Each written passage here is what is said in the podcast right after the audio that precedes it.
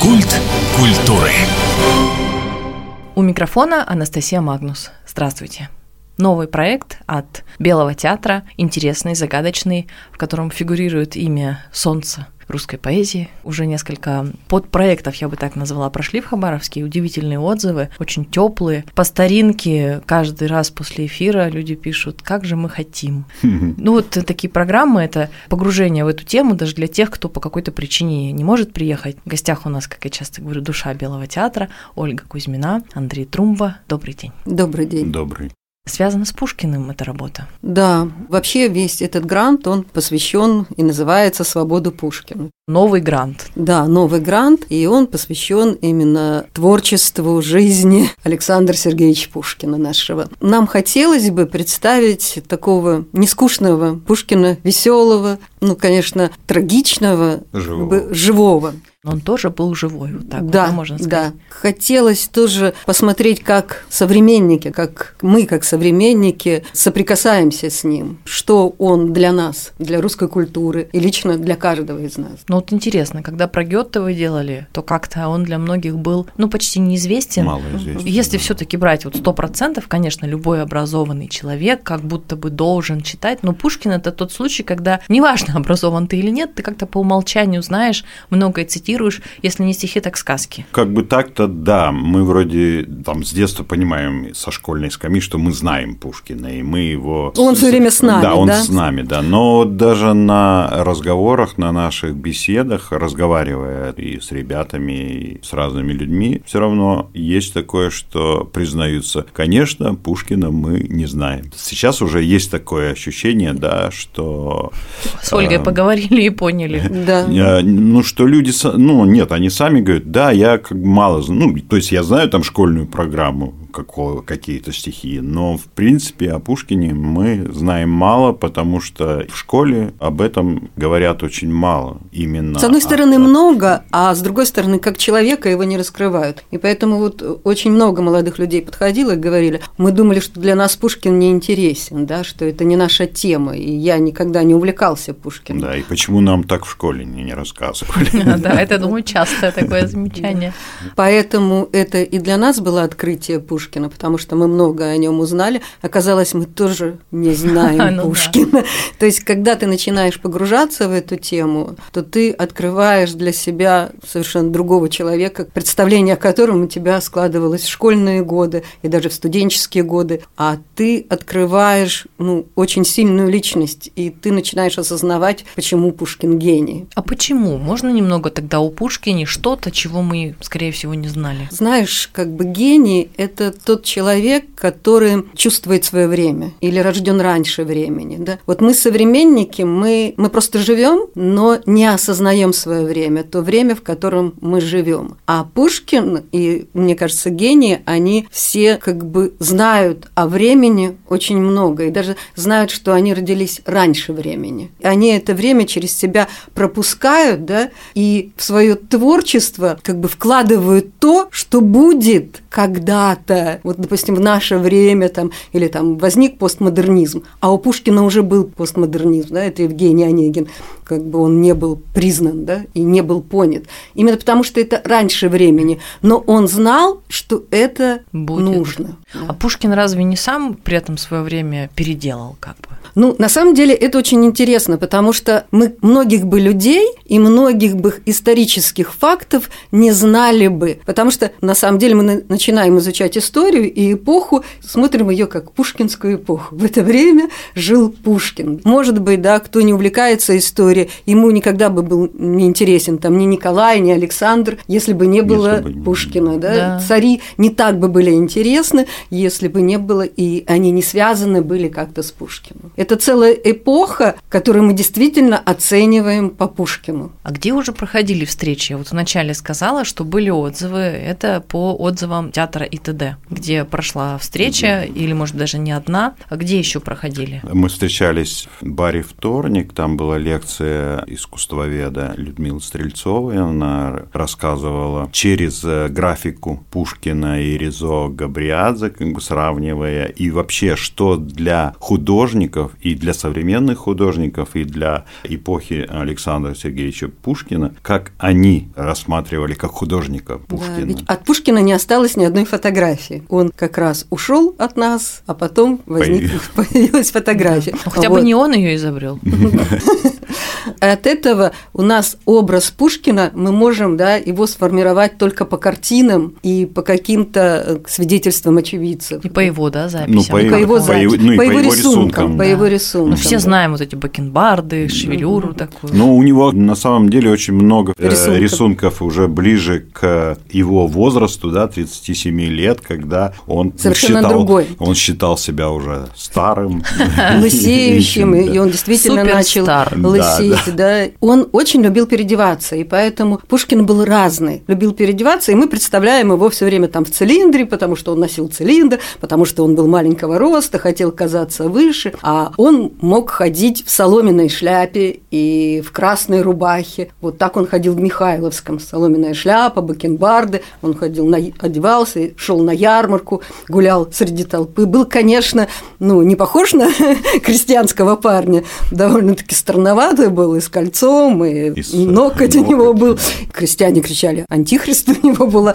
Как даже? Как ряженый. Если говорить, допустим, о Михайловском, то он мог быть в женской кофте Арины Родионовны, потому что было холодно и нечем было топить. И он разный, он разный. Он мог носить боливар, такие огромные поля, которые иногда не проходили в дверь. Пушкин совершенно разный, даже по воспоминаниям. Он разный и хулиганистый. Об этом мы, кстати, часто слышим, Айда Пушкин, какой он был. Очень интересно было бы узнать вот еще факты из жизни и следующий вопрос стало быть, где это можно сделать? Вот этот грант, он что включает в себя?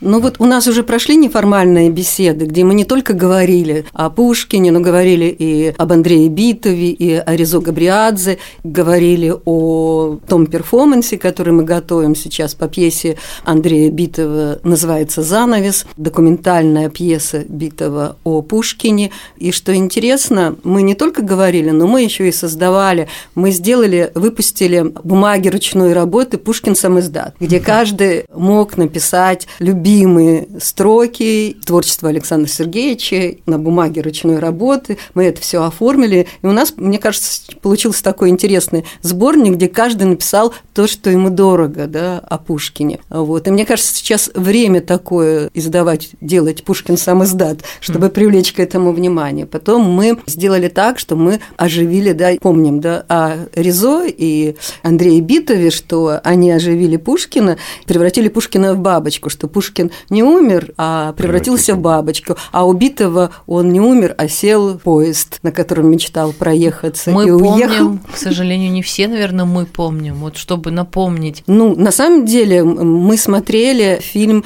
«Побег» именно о Ризо и о Битове, и о Пушкине, и что их связывает между собой. Потом, ну, можно просто читать Битова, он всю жизнь посвятил Пушкину, вы очень много для себя откроете. А посмотреть можно будет вот наш перформанс, который мы готовим, и он выйдет в день рождения Пушкина в театре ТД. Приходите в 19.30. 6. 6 июня, а дальше мы его сыграем 10 и 11 июня. Поэтому вот есть возможность попасть на перформанс. На один из трех да, на один Можно из... сказать, что это спектакль, да? Это такая форма, да, мы уже давно не ставим спектакли, получается, как помещения нет. Мы перешли к такой форме перформанса, но это очень интересно, потому что и для нас интересно, мы расширяем свои границы именно то, что мы начинаем работать с музыкантами, и это очень интересно совмещать живую музыку и актерское мастерство. И у нас музыканты, допустим, Маша Рихтер, она выступает не только как музыкант, но и как актриса.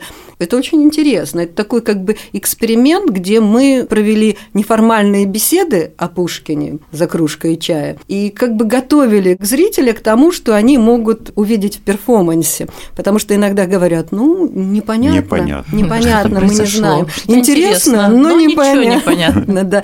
И поэтому мы какие-то, первый раз у нас такой опыт, мы какие-то завесы перед ними открывали. Как возникает и как э, в спектакль или в перформанс входит тот матери... или иной материал, который кажется, что он никаким боком к этому не относится.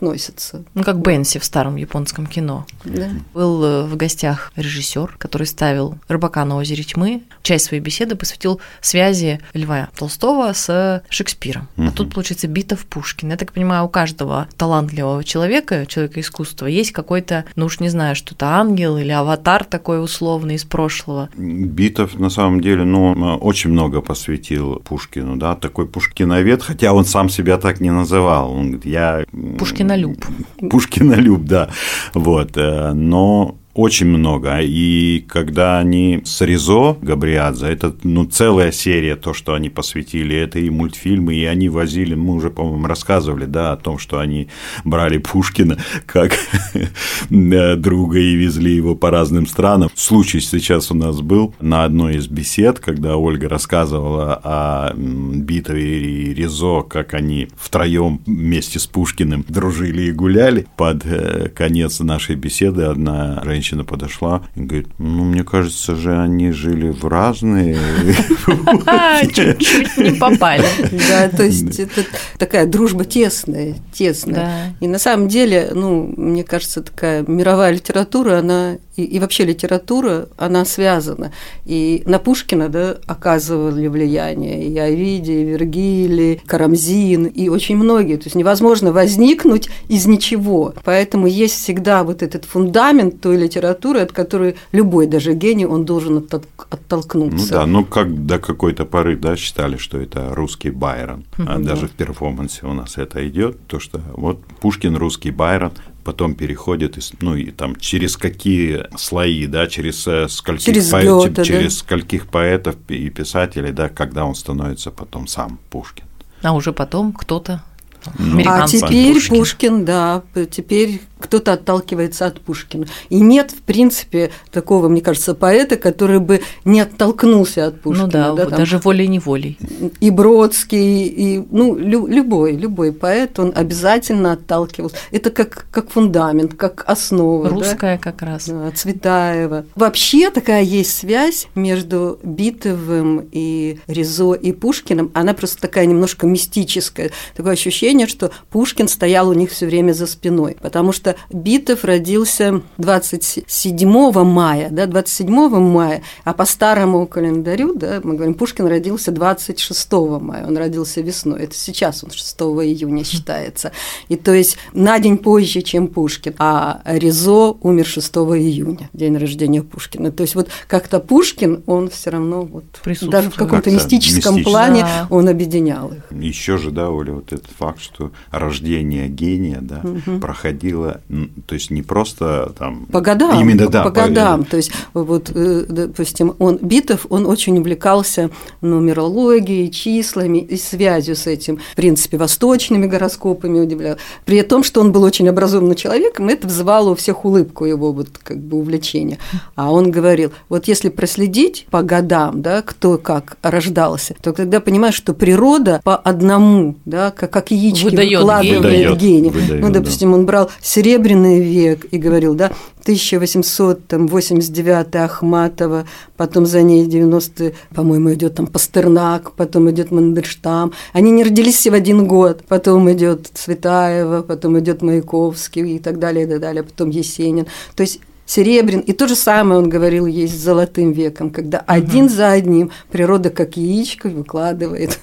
Ну, спасибо, что Гений. хотя бы один за одним, а не раз в столетие. Да, да, ну вот периоды. Я А, ну, думаю, что иногда сейчас бывает, период наверное, И так, да, видимо, Зависаем.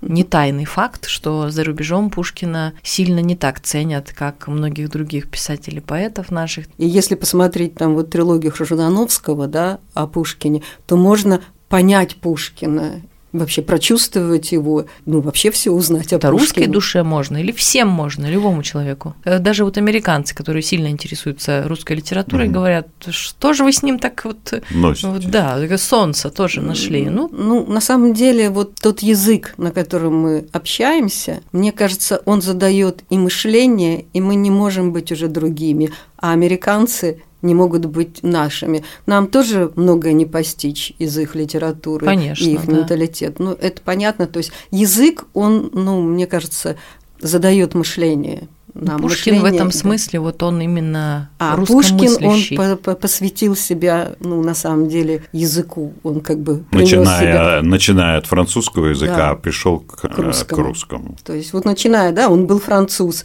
у него кличка была француз, он, ну, в принципе, в дома были только французские книги, говорил он только на французском, Писал А- стихи на французском писал изначально. стихи на французском, а потом пришел к русскому языку. И вот, допустим, там Битов считает, что продолжением Пушкина был Даль. То есть вот то, что дал Пушкин. Ну и Пушкин вообще там в конце своей жизни увлекся историей, да, и он считал, что каждый образованный человек должен знать историю своей страны.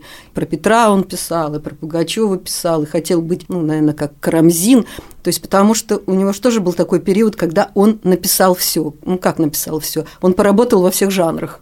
То есть и этот жанр прошел, и этот, и этот, и этот, и этот, что касается литературы, в принципе, прошел все. Тогда он ну, идет в историю, да, то есть в изучение истории и образование, Да, и и, быть образование может бы, русского м, дворянства. Быть допустим. может, если бы он продолжил, да, он мог бы стать каким-то, да, внес бы Да. образование. Ну, он мог бы, наверное, стать э, Всем. Всем. Как, ну, на самом деле, как Гёте, да, вот Гёте, это же удивительно, да, он прожил большую жизнь, но чем он только не увлекался. Писал в том числе эти погребальные гимны и на день рождения. И, и, И- и это тоже. и фиалки садил, и минералы изучал. То есть, э, ну, мне кажется, образованный, талантливый человек, да, если он гений, он может все в любой Да. э, ипостаси. Ну, а вы можете нас завлечь вот в этот интересный разговор. Как всегда, ухожу с мыслью, как надо пойти в театр ТД, послушать, Да. посмотреть.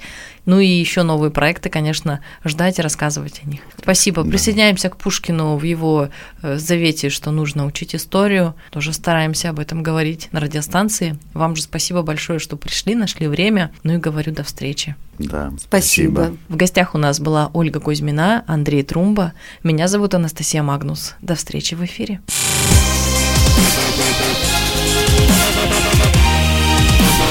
Культ культуры.